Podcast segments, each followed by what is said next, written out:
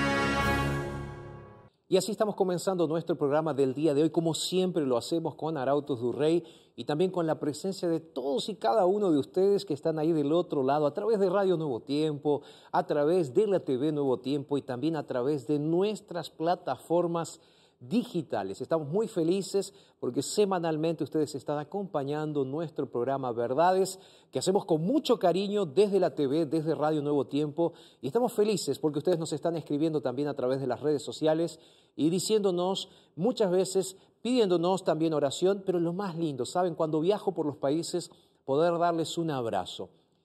Así que quiero mandarles un abrazo muy, pero muy grande, especialmente a mis amigos que están en Paraguay, que hace poco tiempo atrás estuve por allí. Un abrazo muy, pero muy grande para ustedes. Un abrazo también para el noroeste de Argentina, donde sabemos que la TV Nuevo Tiempo y la Radio Nuevo Tiempo está presente también. Y quiero mandar un abrazo muy, pero muy grande especialmente para nuestros amigos que están en Bolivia. ¿Saben por qué? Porque cada vez estamos teniendo más lugares con la TV Nuevo Tiempo. ¿Qué es lo que esto significa? Simple, que más personas están pudiendo conocer más al Jesús que aquí predicamos en la TV Nuevo Tiempo. Entonces hoy quería comenzar el programa de una forma diferente, agradeciéndote a ti, querido telespectador, querido, amigo que me escuchas a través de Radio Nuevo Tiempo o querido internauta también, agradeciéndote porque gracias a ti nosotros estamos haciendo posible que más personas conozcan del amor de Jesús. ¿Sabes? Hoy vamos a estar hablando sobre Juan capítulo 21 y vamos a estar hablando sobre los últimos dos versículos del Evangelio según San Juan. Así que bueno, quiero que te quedes ahí, vamos a estar conversando sobre eso en un instante nada más. Ahora vamos a hacer una brevísima pausa, vamos a tener música, testimonio y después entonces estudio de la Biblia.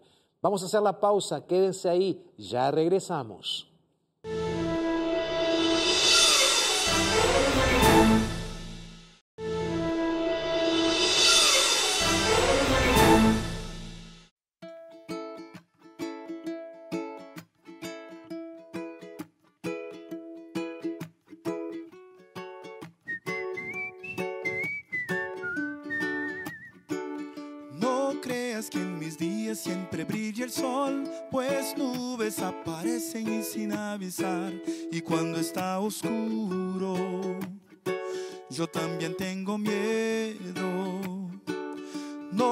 Pienses que mis flores nunca morirán.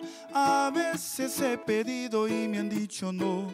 A veces yo espero, a veces yo me canso, mas nada me impedirá sonreír y alegre estar. Yo puedo en Él confiar, a cada paso mi Dios conmigo está.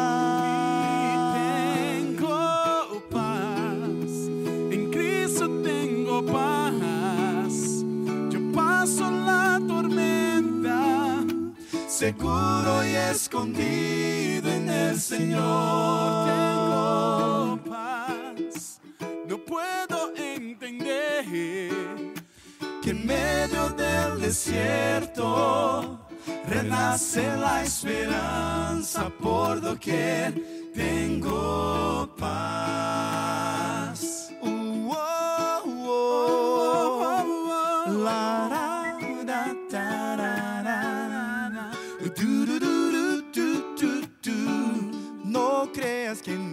Siempre brilla el sol, pues nubes aparecen y sin avisar. Y cuando está oscuro, yo también tengo miedo.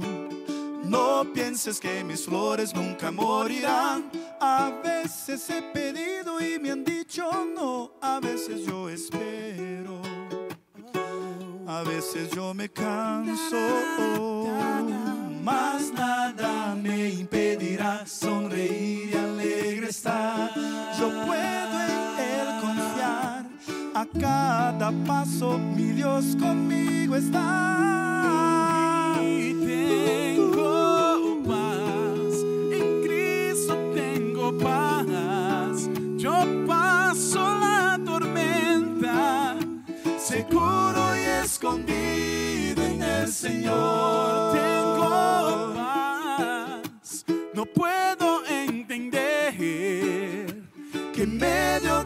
Desierto renace la esperanza por doquier.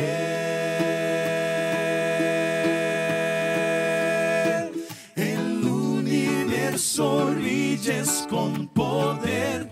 ¿Quién me podría arrebatar?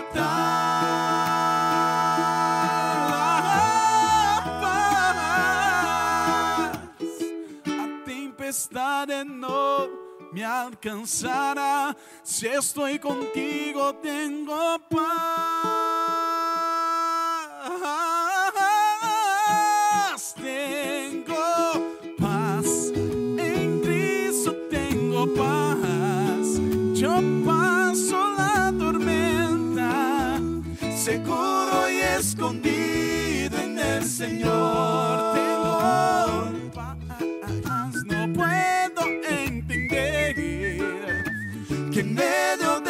Desierto renace la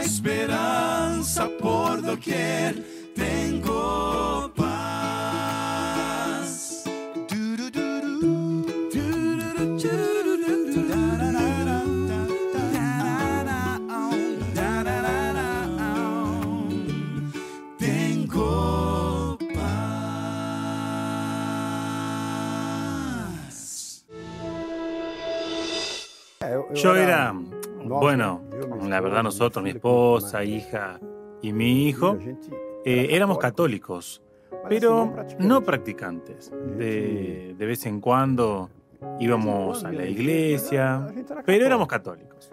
Eh, yo trabajaba en el CESI, una escuela industrial, eh, cerca de mi casa en Mollí, en San Pablo. Y ahí quería poner eh, a mi hija en el primer llamado. Eh, la escuela es de preferencia industrial, hijos de industriales estudian en la escuela y para los hijos de empleados también.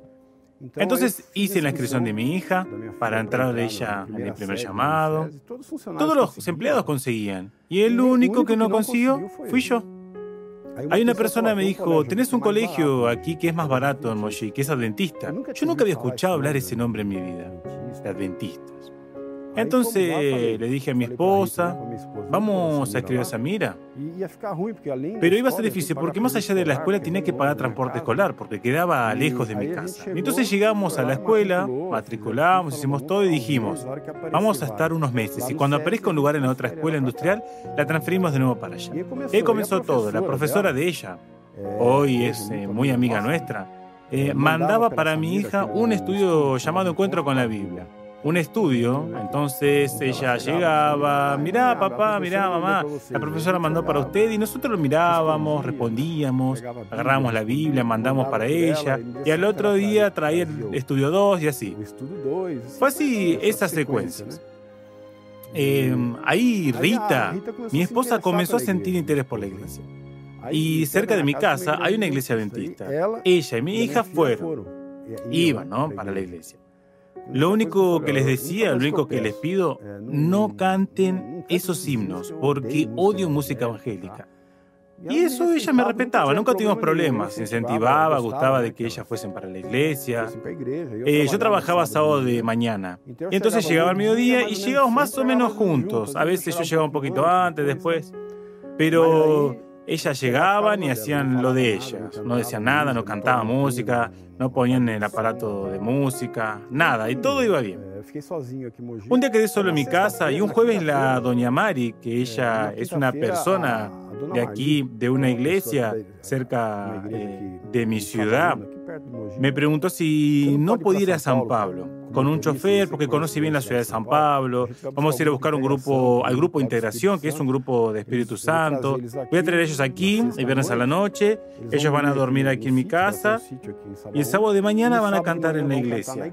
El sábado a la tarde ellos almuerzan aquí en mi casa. Y el sábado a la tarde yo llevo a ellos de vuelta y el sábado a la noche eh, van a cantar en San Pablo, que había una semana de oración con el pastor Bullón que él estaba haciendo en San Pablo. Le dije, dale, no hay problema. Cuando me comprometí con ella, me dije, me arrepentí.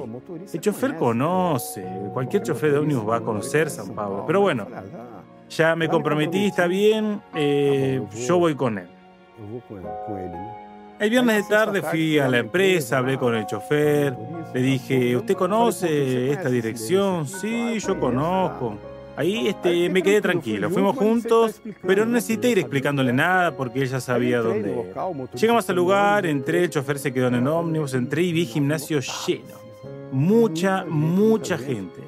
Y el pastor Costa Junior estaba cantando eh, con la iglesia, en el gimnasio, eh, cantando con la congregación. Y miré y dije, increíble, qué cantidad de gente. En un determinado momento, él llamó a Sonete, una cantante que no conocía también. Y ahora vamos a ir a Sonete, que va a cantar. Y ella comenzó a cantar y fue algo impresionante. El Espíritu Santo me, me agarró y me dijo, ahora llegó tu momento. Me agarró, me emocionaba de pie de verla cantar, lo sentía muy lindo. La letra de aquella canción, Jesús eres mi vida, después cantó Vía Dolorosa. Qué cosa más linda, dije. Nunca me olvido. Yo dije, ¿cómo, cómo es que nunca sentí este tipo de música? Eh, y en aquel momento sentí una diferencia. No, no, yo estoy errado. Nunca me olvido. Se me pone la piel de gallina porque fue una cosa. Eh, y el Espíritu Santo, estoy segura, ahora entiendo eso. ¿eh? El Espíritu Santo me habló. Que, ¿Quién es Dios? Te voy a mostrar quién es Dios y quién es Jesús. Y así de esta manera, después de haber tenido la linda música y esta linda historia que toca nuestro corazón, nuestra vida, que nos hace pensar en la realidad del Evangelio, entonces estamos listos ya para estudiar la Biblia. Y esa realidad que se está dando en las vidas transformadas de otras personas es una realidad que puede ser tu realidad también. Así que ahora te invito para hacer lo que siempre te invito a hacer, que es, vamos a estudiar la Biblia juntos. Entonces, busca tu Biblia, yo ya estoy con mi Biblia abierta aquí quiero estudiar la Biblia junto contigo. ¿Qué es lo que vas a hacer? Vas a buscar la Biblia, nosotros vamos a hacer una brevísima pausa en cuanto te acomodas ahí para estudiar juntos con nosotros. Nosotros nos vamos a preparar aquí. Ahora vamos a hacer una breve pausa, repito, pero quiero tenerte aquí de vuelta en instantes nada más. Así que no te vayas, no cambies de canal, eh, no cambies de radio, porque eh, después de esta breve pausa estoy listo para comenzar el estudio de la Biblia junto contigo. Pausa, ya regresamos, te espero aquí.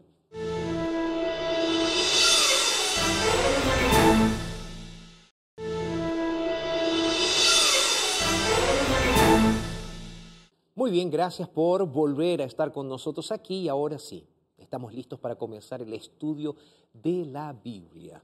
Y como decía, vamos a estar estudiando el Evangelio según San Juan. Pero, ¿sabes? Hay un libro de la Biblia que a mí me fascina. En realidad son varios, pero específicamente uno en el Antiguo Testamento que realmente me fascina, que es el libro de Daniel. ¿Sabes por qué? Porque el libro de Daniel tiene historia y también tiene profecía. Daniel fue muy claro y siendo inspirado por Dios para explicarnos cuáles serían los grandes eventos del futuro relacionados con el pueblo de Dios. Es por esa razón que hoy quiero invitarte para que pidas el curso bíblico completamente gratuito. Lo tengo aquí en mi mano. Es el curso bíblico completamente gratuito donde estudiamos el libro de Daniel. De verdad te lo digo, este curso bíblico te va a ayudar a entender lo que Dios tiene para ti a través del libro de Daniel en el Antiguo Testamento. Una de las cosas interesantes de este, de este material, de esta revista, es que tú tomas el libro de Daniel, y tú comienzas a, investigar, ¿no? Y tú vas analizando la historia, vas analizando profecía y tú puedes ver cómo Dios se anticipó con eh, miles de años eh, de antecedencia, de anticipación, en relación con varios eventos que después tú lo ves en la Biblia y realmente se cumplen. Lo lindo de este curso bíblico que es totalmente a color, ¿sí? se lo vamos a mostrar aquí a nuestros amigos para que puedan tenerlo, es totalmente a color este libro, este, esta revista, ¿sí? es un material inspirador eh, y tú puedes solicitarlo completamente gratis. ¿A dónde lo pides? A nuestro WhatsApp. Eh, yo quiero decirte que nuestros amigos que están pidiendo los cursos bíblicos nos escriben y nos dicen, miren, este curso bíblico realmente transformó mi vida. ¿ok? Entonces, eh, como queremos que llegue gratis a, tus manos este curso bíblico, entonces te lo ofrecemos gratis también a través de nuestro WhatsApp. Es el más 55, el WhatsApp, anota, toma nota, guárdalo en tu teléfono. Es más 55 12 98 114 60. Lo repito una vez más, para ti que estás en Radio Nuevo Tiempo escuchándonos, es más 55 12 98 114 60. Además de eso, quiero invitarte también para que puedas eh, venir y estar con nosotros en una iglesia adventista del séptimo día. Próximo sábado te espero en una iglesia adventista del séptimo día. Vas a encontrar estos cursos bíblicos y otros cursos bíblicos también que son completamente gratuitos y vas a poder venir a, también a adorar junto con nosotros y estudiar la palabra de Dios en una iglesia adventista. Pastor, ¿cómo hago entonces para encontrar una iglesia adventista del séptimo día en mi ciudad? Eh, lindo y fácil, mira, es ingresando a un sitio una página en internet que es estudielabiblia.com. Estudielabiblia.com. Este es, eh, perdón, eh, encuentreunaiglesia.com. Estudie la Biblia es para nuestro curso bíblico. Es encuentreunaiglesia.com. Para encontrar la iglesia, estudielabiblia.com para estudiar la Biblia con nosotros. ¿Quedó claro? ¿Sí? Bueno, tú entendiste, ¿ok? Así que eh, para encontrar la iglesia tú puedes entonces encontrarnos en encuentreunaiglesia.com. Simple, ¿Ok? Vamos a orar juntos para abrir la Biblia. Ahí donde estás entonces te invito para que podamos cerrar nuestros ojos y hablar con nuestro Dios. Padre, muchísimas gracias por el privilegio, la oportunidad que nos estás dando de poder abrir la Biblia, de poder comunicarnos con nuestros amigos de la radio, de la televisión y de Internet. Y ahora, Señor, queremos pedirte que tú puedas dirigir nuestra mente para poder espaciarnos en la persona de Jesús y entender por qué Jesús es tan importante para nuestra vida espiritual. Eh, nos consagramos a ti, Señor, y lo hacemos en el nombre de Jesús. Amén, Señor. Amén. Muy bien, Evangelio según San Juan. Te había dicho que íbamos a leer el Evangelio según San Juan, capítulo 21, y voy a leer el versículo 24 y 25. Mira lo que dice el texto bíblico. Este es el discípulo que da testimonio de estas cosas y escribió estas cosas y sabemos que su testimonio es verdadero. Verso 25 hay también otras muchas cosas que hizo Jesús, las cuales si se escribieran una por una, pienso que ni aún en el mundo cabrían los libros que habrían de escribirse. Y él termina con la palabra amén, así sea. Me gusta pensar en estas palabras del apóstol Juan. Es interesante que en el versículo 24 él va a decir lo siguiente, dice, este es el discípulo que da testimonio de estas cosas. ¿Quién es ese discípulo? Ese discípulo es Juan. Él se autorrefiere en varias oportunidades. Unos versículos antes, allí entre el versículo 20 y el 23, por ejemplo, él se refiere a sí mismo como el discípulo a, quien eh, Jesús amaba o el discípulo que se recostó cerca de Jesús. Entonces cuando Juan en el Evangelio está hablando del discípulo amado o de aquel que estaba próximo o cerca de Jesús, está refiriéndose a él mismo. Es una forma de hablar en tercera persona del mismo.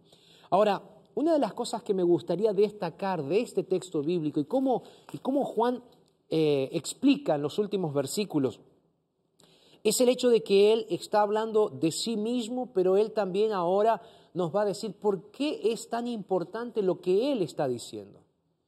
Y déjame presentártelo de la siguiente manera. Él dice así, el discípulo que da testimonio de estas cosas. ¿Qué es dar testimonio? Bueno, Juan fue un testigo ocular. Fue un testigo que él tuvo la posibilidad de estar cerca de Jesús, de ver lo que Jesús hizo en primera persona. A Juan nadie le contó lo que Jesús hizo. Juan estaba ahí mirando, viendo lo que Jesús hizo. Entonces Juan sintió en su propia piel el hecho de saber quién realmente era Jesús. Entonces va a decir, lo que yo les voy a decir, mi testimonio es verdadero, yo no les estoy mintiendo. Si Juan estuviese delante de un jurado en un juicio, a Juan se le preguntaría, ¿usted jura decir la verdad, toda la verdad y nada más que la verdad? Y Juan diría, juro. ¿Por qué? Porque Juan realmente sabía lo que estaba hablando, sabía de lo que estaba hablando. Juan no era cualquier discípulo, Juan había estado cerca de Jesús, tan cerca de Jesús que él llegó a sentir los latidos del corazón de Jesús. Ah, pastor, ¿por qué afirmas esto? Simple, porque si en la última cena Juan estuvo tan cerca de Jesús que estuvo recostado cerca del pecho de Jesús, Juan con seguridad hasta los latidos del Salvador llegó a sentir.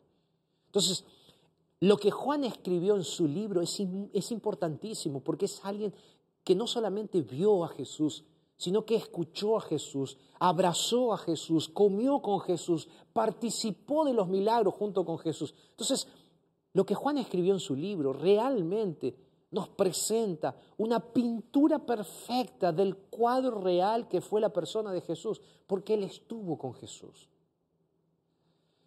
Ahora es interesante que Juan utiliza aquí lo que los estudiosos de la lengua dicen, esto es una hipérbole, ¿verdad? Es una exageración que él está haciendo. Porque Juan usa una, figura del lenguaje al decir, déjame ir a la Biblia de vuelta. Juan usa una figura de lenguaje cuando él dice, yo les estoy hablando de verdad, pero mire, les voy a decir algo. Todo lo que escribí en realidad no es nada porque pienso, dice Juan, que ni aún en el mundo cabrían los libros que deberían ser escritos de todo lo que Jesús hizo. Y aquí déjame decirte algo. Realmente Juan exagera un poco cuando él dice que no cabería en el mundo los libros que deberían ser escritos para contar la vida de Jesús. Jesús vivió 33 años en la tierra. Entonces, podrían haberse escrito los libros, sin lugar a dudas, y quién sabe, no serían tantos libros que no podrían caber en la tierra. Él está haciendo, usando, repito, una figura literaria llamada hipérbole, que es una exageración. ¿Para qué? Para dejar claro que realmente Jesús hizo muchas más cosas.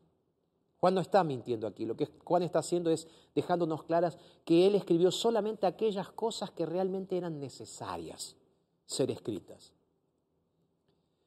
Porque realmente Juan vio otras cosas. Juan vio otros milagros, Juan vio otras señales, Juan escuchó otros sermones, Juan participó de más viajes, Juan hizo un montón de cosas más junto con Jesús. Sin embargo, Juan al escribir eligió y seleccionó algunas cosas con un propósito específico. O sea, todo lo que se escribió en el libro de Juan tenía un propósito específico. O sea, lo voy a decir de otra forma, el libro de Juan es un resumen de la vida de Jesús. Mira, yo quiero que venga junto conmigo a otro texto de la Biblia que está en Juan capítulo 20, porque nosotros leímos los últimos dos versículos aquí. Pero en Juan capítulo 20, versículos 30 y 31, el mismo Juan nos dice lo siguiente. Dice, hizo además Jesús muchas otras señales en presencia de sus discípulos, las cuales no están escritas en este libro. ¿Te das cuenta cómo Juan está complementando lo que estaba mencionando anteriormente con este texto bíblico, donde él dice así, Jesús hizo muchas más cosas, solo que no están escritas en este libro. Por eso él llega a decir ahí en el versículo 24 y 25 que si tuvieran que escribirse todas las cosas no caberían en el mundo, porque Juan escribió cosas específicas.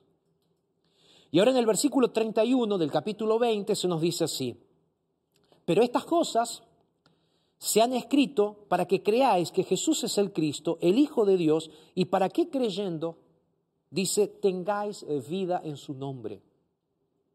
Voy a repetir una expresión que ya usé. ¿Cuál es la expresión? El Evangelio, según San Juan, no es una historia completa.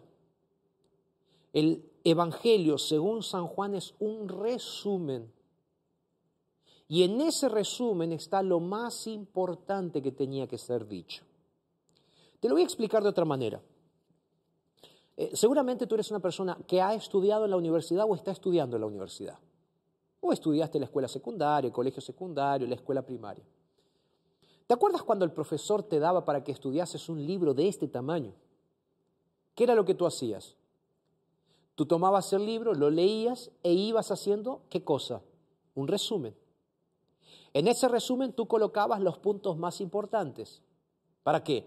Para que en el momento de ver tu resumen, tú pudieras recordar aquello que eran las partes más importantes del libro que el profesor te hizo leer. De la misma manera, Juan hizo un resumen para que nos quede claro quién era Jesús. Y ahí viene la pregunta, para Juan, ¿quién era Jesús? ¿O cuál era el propósito al escribir el libro. El propósito de Juan era claro. El propósito de Juan era dejarnos registrado y dejarnos bien claro quién fue Jesús y para qué vino. Dejar bien claro que Jesús era el Cristo, era el Hijo del Dios viviente, y para que todo aquel que leyera el libro creyera en Jesús y lo aceptara a Jesús como el Mesías y como el Salvador. Mira, déjame explicarte un poco más en relación con el Evangelio según San Juan. Resulta ser que Juan, al escribir los evangelios, evangelios, él presenta siete señales o milagros de Jesús que nos dan vislumbres de la divinidad de Jesús y del poder de Jesús y de realmente quién era Jesús. Que Jesús era el Hijo de Dios y que Jesús era el Salvador del mundo. O sea, a través de esta de estas eh, siete señales, de estos siete milagros, Juan presenta quién realmente era Jesús. Lo que es interesante que de los siete milagros que Juan presenta, cinco fueron exclusivos de Juan. O sea, no son presentados en otro evangelio, en, otro, en los otros evangelios. Y entonces Juan comienza a enumerar cuáles son esos milagros que Jesús hace y que a través de esos milagros Jesús va a manifestarse y va a representar quién realmente era Jesús. Primer milagro, por ejemplo, piensa junto conmigo. Primer milagro, Evangelio según San Juan, capítulo 2. Resulta ser que Jesús fue invitado a una boda, iniciando su ministerio. En esa boda se termina el vino. El vino era una señal de abundancia, una señal de celebración, ¿ok? Y se termina el jugo de uva que estaba en ese momento siendo usado en la fiesta de bodas. La mamá de Jesús viene y entonces le dice, se les terminó el vino. Ahí Jesús dice, ¿yo qué tengo que ver con esto? Entonces la mamá le dice, por favor, hagan todo lo que, lo que Él les diga. Entonces los sirvientes vienen, llenan unas tinajas de agua y ahí Jesús dice, llenen con agua estas tinajas, terminan de llenar las tinajas y le dice a uno de los sirvientes, ahora saca el agua de la tinaja, colócala en un recipiente y llévaselo al maestro Sala. El maestro Sala era la persona que probaba el vino antes de ser dado el vino para los invitados. Milagro. Cuando el sirviente saca el vino de la tinaja de agua, se convierte, o mejor dicho, saca el agua de la tinaja, ya se convierte en vino. Juan capítulo 2 nos explica esto, Jesús haciendo un milagro de conversión de agua en vino. Segundo milagro que quiero destacar, multiplicación de panes y peces. Juan capítulo 6. Dice que había cinco mil personas que estaban cerca de Jesús. Por lo menos cinco mil personas. Esas personas estaban escuchando la predicación de Jesús. De repente los discípulos vienen y le dicen a Jesús, Señor, por favor, tienes que hacer alguna cosa, esta gente se tiene que ir porque tiene hambre. Entonces Jesús le dice, háganlos recostar. Y cuando los hace recostar, entonces Jesús recibe unos pocos panes y unos peces, Él los parte, da gracia y se comienza a multiplicar panes y peces y comen más de cinco mil personas y sobró comida. Entonces, primer milagro que está en el Evangelio según San Juan capítulo 2 es la, la conversión del agua en vino. Segundo milagro, Juan capítulo 6, multiplicación de panes y peces. Tercer milagro de Jesús, que también está registrado en el capítulo 6 del Evangelio según San Juan. ¿Sabes cuál fue? Los discípulos estaban en el medio del mar, Jesús se había quedado, orando en el monte, desciende del monte, los discípulos estaban en medio de una tempestad, Jesús comienza a andar caminando por en medio del mar y por encima del agua. Tres milagros te estoy presentando. Te voy a presentar siete rápidamente. Solo te estoy haciendo pensar en esto. Primer milagro de Jesús convirtió agua en vino. Segundo milagro de Jesús que te presenté, alimentó cinco mil personas con unos pocos panes y peces, multiplicó comida. Tercer milagro que te mencioné, Jesús andando encima del mar. Ahora, ¿qué es lo que, Juan quería representarnos o enseñarnos? Lo que Juan quería enseñarnos es que si hay alguien que tiene poder para alterar las leyes de la naturaleza, ¿sabes quién es? ¿Quién es? Dios. El mismo que tuvo poder creador para de la nada crear los cielos y la tierra, es el mismo Dios que estaba ahora aquí en la tierra teniendo poder para multiplicar panes y peces, para multiplicar elementos naturales o para, para cambiar la contextura de elementos naturales como el agua para que se hagan vino o inclusive desafiar la ley de la gravedad, andando, caminando por encima de las aguas. Entonces, el mensaje de Juan fue muy claro desde el principio. ¿Cuál era el mensaje? El mensaje fue claro. El mensaje de Juan era que Jesús, siendo hombre, viniendo a esta tierra para nacer como un hombre, también era Dios. Mira, vamos a recordar un texto bíblico que realmente es maravilloso. Se encuentra en el Evangelio según San Juan, capítulo 1, versículo 1. Ahora, pastor, ¿por qué estás haciendo todo este resumen? ¿Por qué es tan importante? Porque si hay algo que tú tienes que entender es quién era Jesús. Por eso Juan hace un énfasis al terminar su libro de que él fue un testigo de verdad y que él escribió porque tenía el propósito de presentarnos quién era Jesús. Y voy a volver después a Juan 20, 24 y 25. Ahora Juan capítulo 1, versículo 1. En el principio era el verbo, el verbo estaba con Dios y el verbo era Dios. ¿Cómo? Jesús es el verbo. La palabra, dice otra versión de la Biblia. Y es interesante que ese Jesús, que era Dios, en el versículo 14 dice así, y el verbo, solo recordando lo que dice el versículo 1, que era Dios, y dice, el verbo se hizo carne y habitó entre nosotros lleno de gracia y de verdad, y vimos su gloria, gloria como del unigénito del Padre. Mira,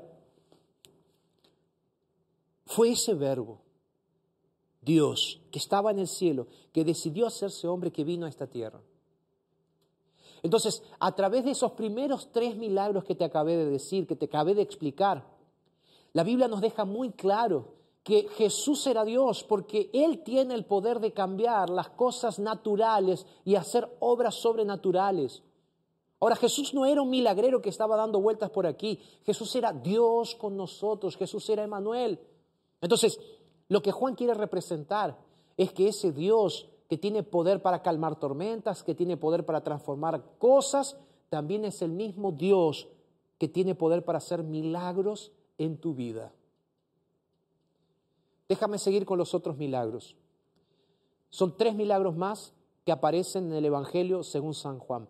Milagros que nos muestran quién era Jesús. El siguiente milagro, San Juan capítulo 4, es la sanidad de un niño a la distancia. Solamente con la palabra Jesús sana un niño. ¿Sabes? Era un hombre que tenía a su hijo enfermo y entonces le dice, Señor, mi hijo está enfermo. Jesús le dice, mira, vuelve a tu casa. Vuelve a tu casa, tu hijo va a estar sanado. Cuando el hombre vuelve a su casa, su hijo había sanado completamente. El otro milagro aparece en el Evangelio según San Juan, el capítulo 5. Un paralítico, 38 años postrados, tirado, esperando sanidad. Él no podía ser curado. Jesús viene y ¿qué hace? Lo cura. 38 años esperando cura. Entonces no fue un sanamiento o una sanidad a distancia con el hijo de aquel noble. No fue solamente un paralítico que había estado paralítico durante 38 años que fue curado. En el Evangelio según San Juan capítulo 9 se nos presenta la cura de un ciego de nacimiento. Yo ya lo expliqué en otro momento, que en la creencia judía, en la creencia judía, un ciego de nacimiento solamente podía ser curado por Dios.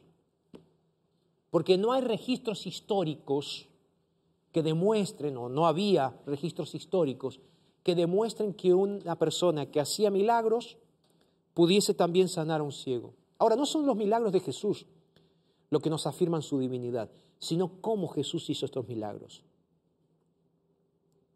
Porque Jesús no solamente tuvo poder sobre los, sobre los efectos de la naturaleza. Cambiar agua en vino, poder andar sobre el mar, poder multiplicar panes y peces. No, Jesús tuvo poder también sobre la vida de las personas. Sanidad de un niño, sanidad de un hombre paralítico durante 38 años, sanidad de un ciego de nacimiento. Entonces, yo quiero decirte algo y tiene que quedarte bien claro esto. Jesús, además de tener poder sobre la naturaleza, también tiene poder sobre nuestras vidas. Y más todavía, Jesús tiene poder sobre los efectos del pecado en tu vida. Por eso es importante que entiendas quién es Jesús y ya estamos llegando al punto más importante. Ahora, déjame pasar al siguiente milagro. Creo que es uno de los milagros más importantes que Jesús hizo, que es el poder tener, o mejor dicho, el poder de dar y devolver la vida. Este fue el milagro de la resurrección de Lázaro que está registrado en Juan capítulo 11. Mira, yo fui entonces pasando por siete milagros de Jesús. Tres de ellos nos demuestran que Jesús tiene poder sobre la naturaleza. Los otros tres que te presenté que tienen poder sobre la vida de las personas, dando sanidad e inclusive dando perdón de pecados. Pero en San Juan capítulo 11 se nos presenta que Jesús tiene poder contra el enemigo principal del ser humano, que es la muerte. Jesús mismo dijo, yo soy la resurrección y soy la vida. Lo que Juan hizo fue mostrarnos realmente la gloria de Dios a través de Jesús. ¿Sabes para qué? Para que tú y yo podamos creer que Él realmente es nuestro Dios, que Él realmente es Dios con nosotros y que realmente tiene el poder para transformar tu vida. ¿Te animas a volver a Juan capítulo 20, versículo 31? Déjame mostrarte algo más. Porque Juan aquí utiliza algunas palabras muy interesantes. Juan capítulo 20, verso 31. Dice, pero estas cosas se han escrito para que creas. ¿Para qué se escribieron? Para que creas. Es por eso que es tan importante que tú leas la vida de Jesús, que tú leas la Biblia, para que a través de lo que fue registrado por testigos que vivieron con Jesús, tú puedas entender quién realmente era Jesús. Para que creas en Jesús. El propio Juan siempre hizo un énfasis especial en relación a nuestra necesidad de creer. Por eso Juan utiliza esa palabra constantemente, que en realidad la usó Jesús. Jesús dijo para que todo aquel que en él cree no se pierda. Jesús dijo, si ustedes creen en mí, Cuando Jesús se refirió o habló con la hermana de Lázaro diciéndole, si tú crees en mí. Y ella le dice, yo creo, Señor.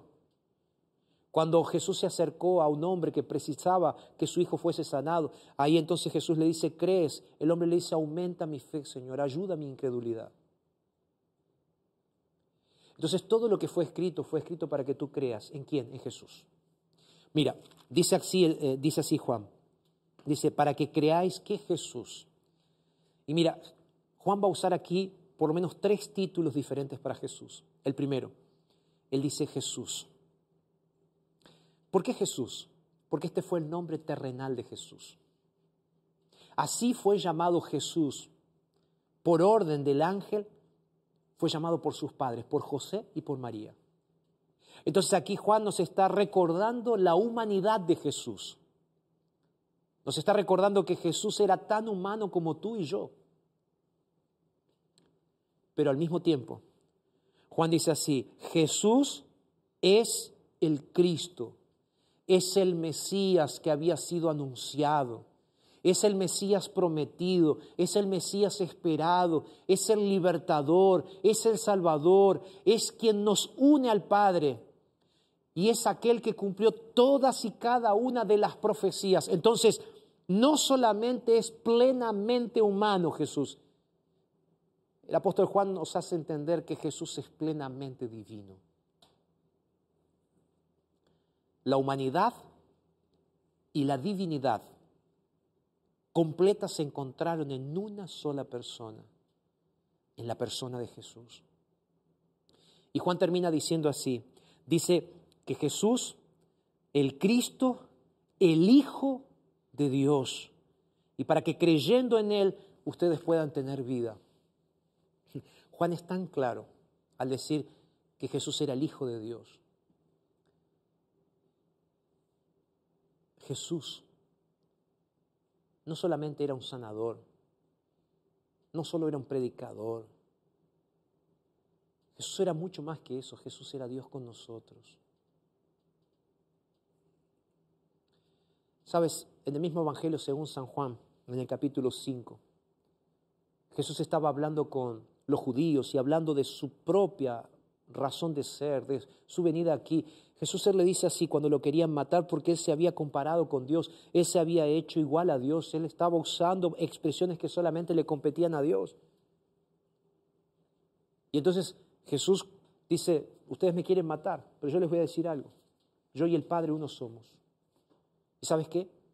Jesús agregó, de paso, es San Juan capítulo 5, versículos 16 hasta el 18.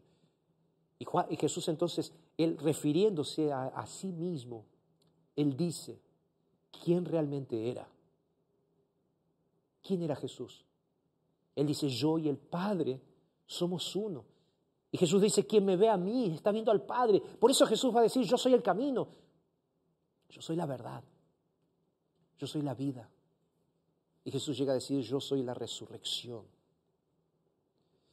Si no te queda claro, ve después si buscas Colosenses capítulo 2, versículo 9. ¿Sabes qué dice la Biblia allí? Que en Él habita corporalmente toda la plenitud de la deidad, toda la plenitud de Dios, toda. Jesús era completamente Dios, pero al mismo tiempo Jesús era completamente humano. Jesús era el Hijo de Dios que vino a representarlo aquí. Y como dice Pedro en Hechos capítulo 4, versículo 12, ¿sabes qué dice Pedro? Jesús predicando, Pedro predicando, perdón, acerca de Jesús, él va a decir así, y en ningún otro hay salvación, porque no hay otro nombre dado a los hombres bajo el cielo en quien nosotros podamos ser salvos. Tú y yo solamente podemos ser salvos gracias a Jesús. Por eso te vuelvo a hacer la pregunta, ¿quién es Jesús para ti? ¿Quién fue Jesús para ti? La pregunta que hago en cada uno de nuestros programas, ¿quién es Jesús para ti? Tú tienes que reconocer que Jesús era plenamente hombre y al mismo tiempo plenamente Dios. Jesús no era solo un maestro, Jesús no era un sabio más, Jesús no fue una persona muy inteligente, Jesús no fue solamente un, líder, Jesús no solo fue un visionario, Jesús no solo fue un pensador, Jesús fue mucho más que eso. Jesús no fue un ejemplo de amabilidad, de integridad, de dignidad, de moral. Y puede la lista seguir, sí, humildad, empatía, sencillez y todo lo que quieras decir de Jesús. Jesús fue todo eso, pero Jesús fue mucho más. Jesús fue y Jesús continúa siendo Dios. Jesús fue en la cruz del Calvario y continúa siendo hoy nuestro Salvador y Señor. Por eso te digo, Jesús es todo para nosotros. Sabes, Jesús vino a esta tierra para que tú tengas vida y para que tengas vida en abundancia. Por eso quiero invitarte hoy que abraces a Jesús, el Hijo de Dios, que abraces a Jesús, el Mesías, que abraces a Jesús, a Jesús el ser humano, que Él pasó por los mismos problemas que tú, por las mismas tentaciones y Él venció, porque Él vino para esta tierra, para demostrarte que todo Él lo hizo por ti para que tú tengas oportunidad de vida. Juan dice en el Evangelio que todo esto se escribió con un propósito. ¿Sabes cuál fue? Que aceptes que Jesús fue plenamente hombre, fue plenamente Dios y que Él vino a esta tierra para darte una nueva oportunidad. ¿Sabes cuál fue? Oportunidad de vida eterna. Pastor, ¿qué tengo que hacer? Creer y aceptar a Jesús como el único que puede transformar tu vida. La pregunta es, ¿lo aceptas? ¿Lo aceptas? Yo lo acepto. Yo acepto a Jesús como mi Señor, como mi Salvador y como mi Dios. La pregunta que te hago, ¿yo puedo hacer una oración por ti? Ahora vamos a hacer un momento de música, vamos a tener una música, ya está todo listo. Pero después de la música, yo voy a hacer una oración de entrega por ti. ¿Puede ser? Escucha la música. En cuanto a eso, estaré orando por ti.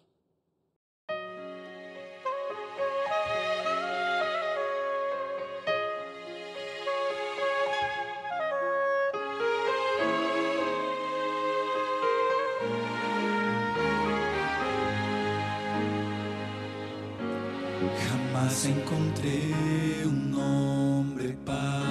a ese. Un nombre que inspira devoción y el más puro amor. Un nombre que Dios nos envió como un regalo y nos recusamos a aceptarlo como Señor. Ese nombre nos quiere curar, es preciso pedir, pedir. Ese nombre nos quiere salvar y nos va a redimir a través de ese nombre de luz. Recibimos virtud de la cruz, ese nombre bendito es Cristo Jesús.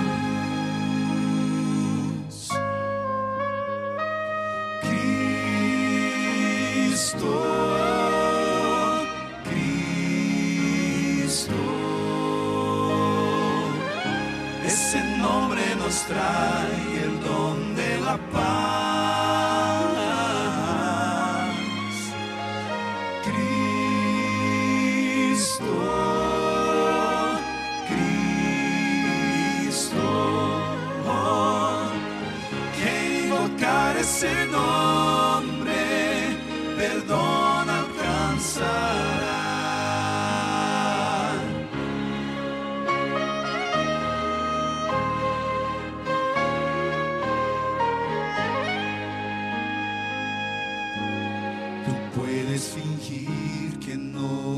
precisas de ese nombre. O puedes salir y no querer de ese nombre escuchar. Nunca conseguirás hacer que Él te abandone estés a donde tú estés, su amor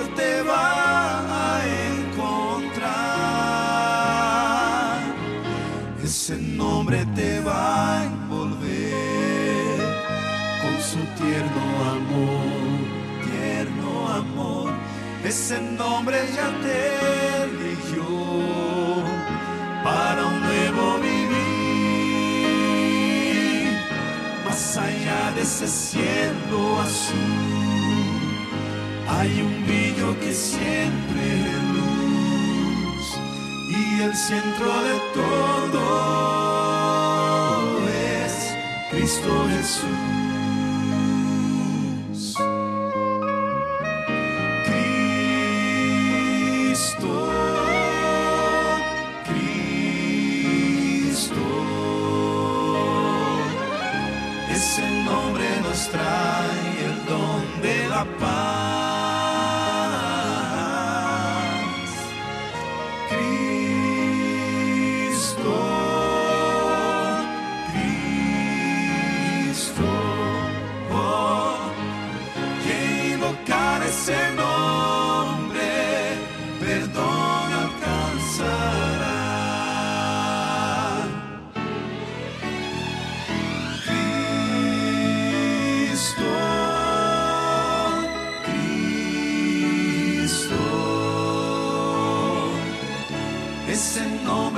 Nombre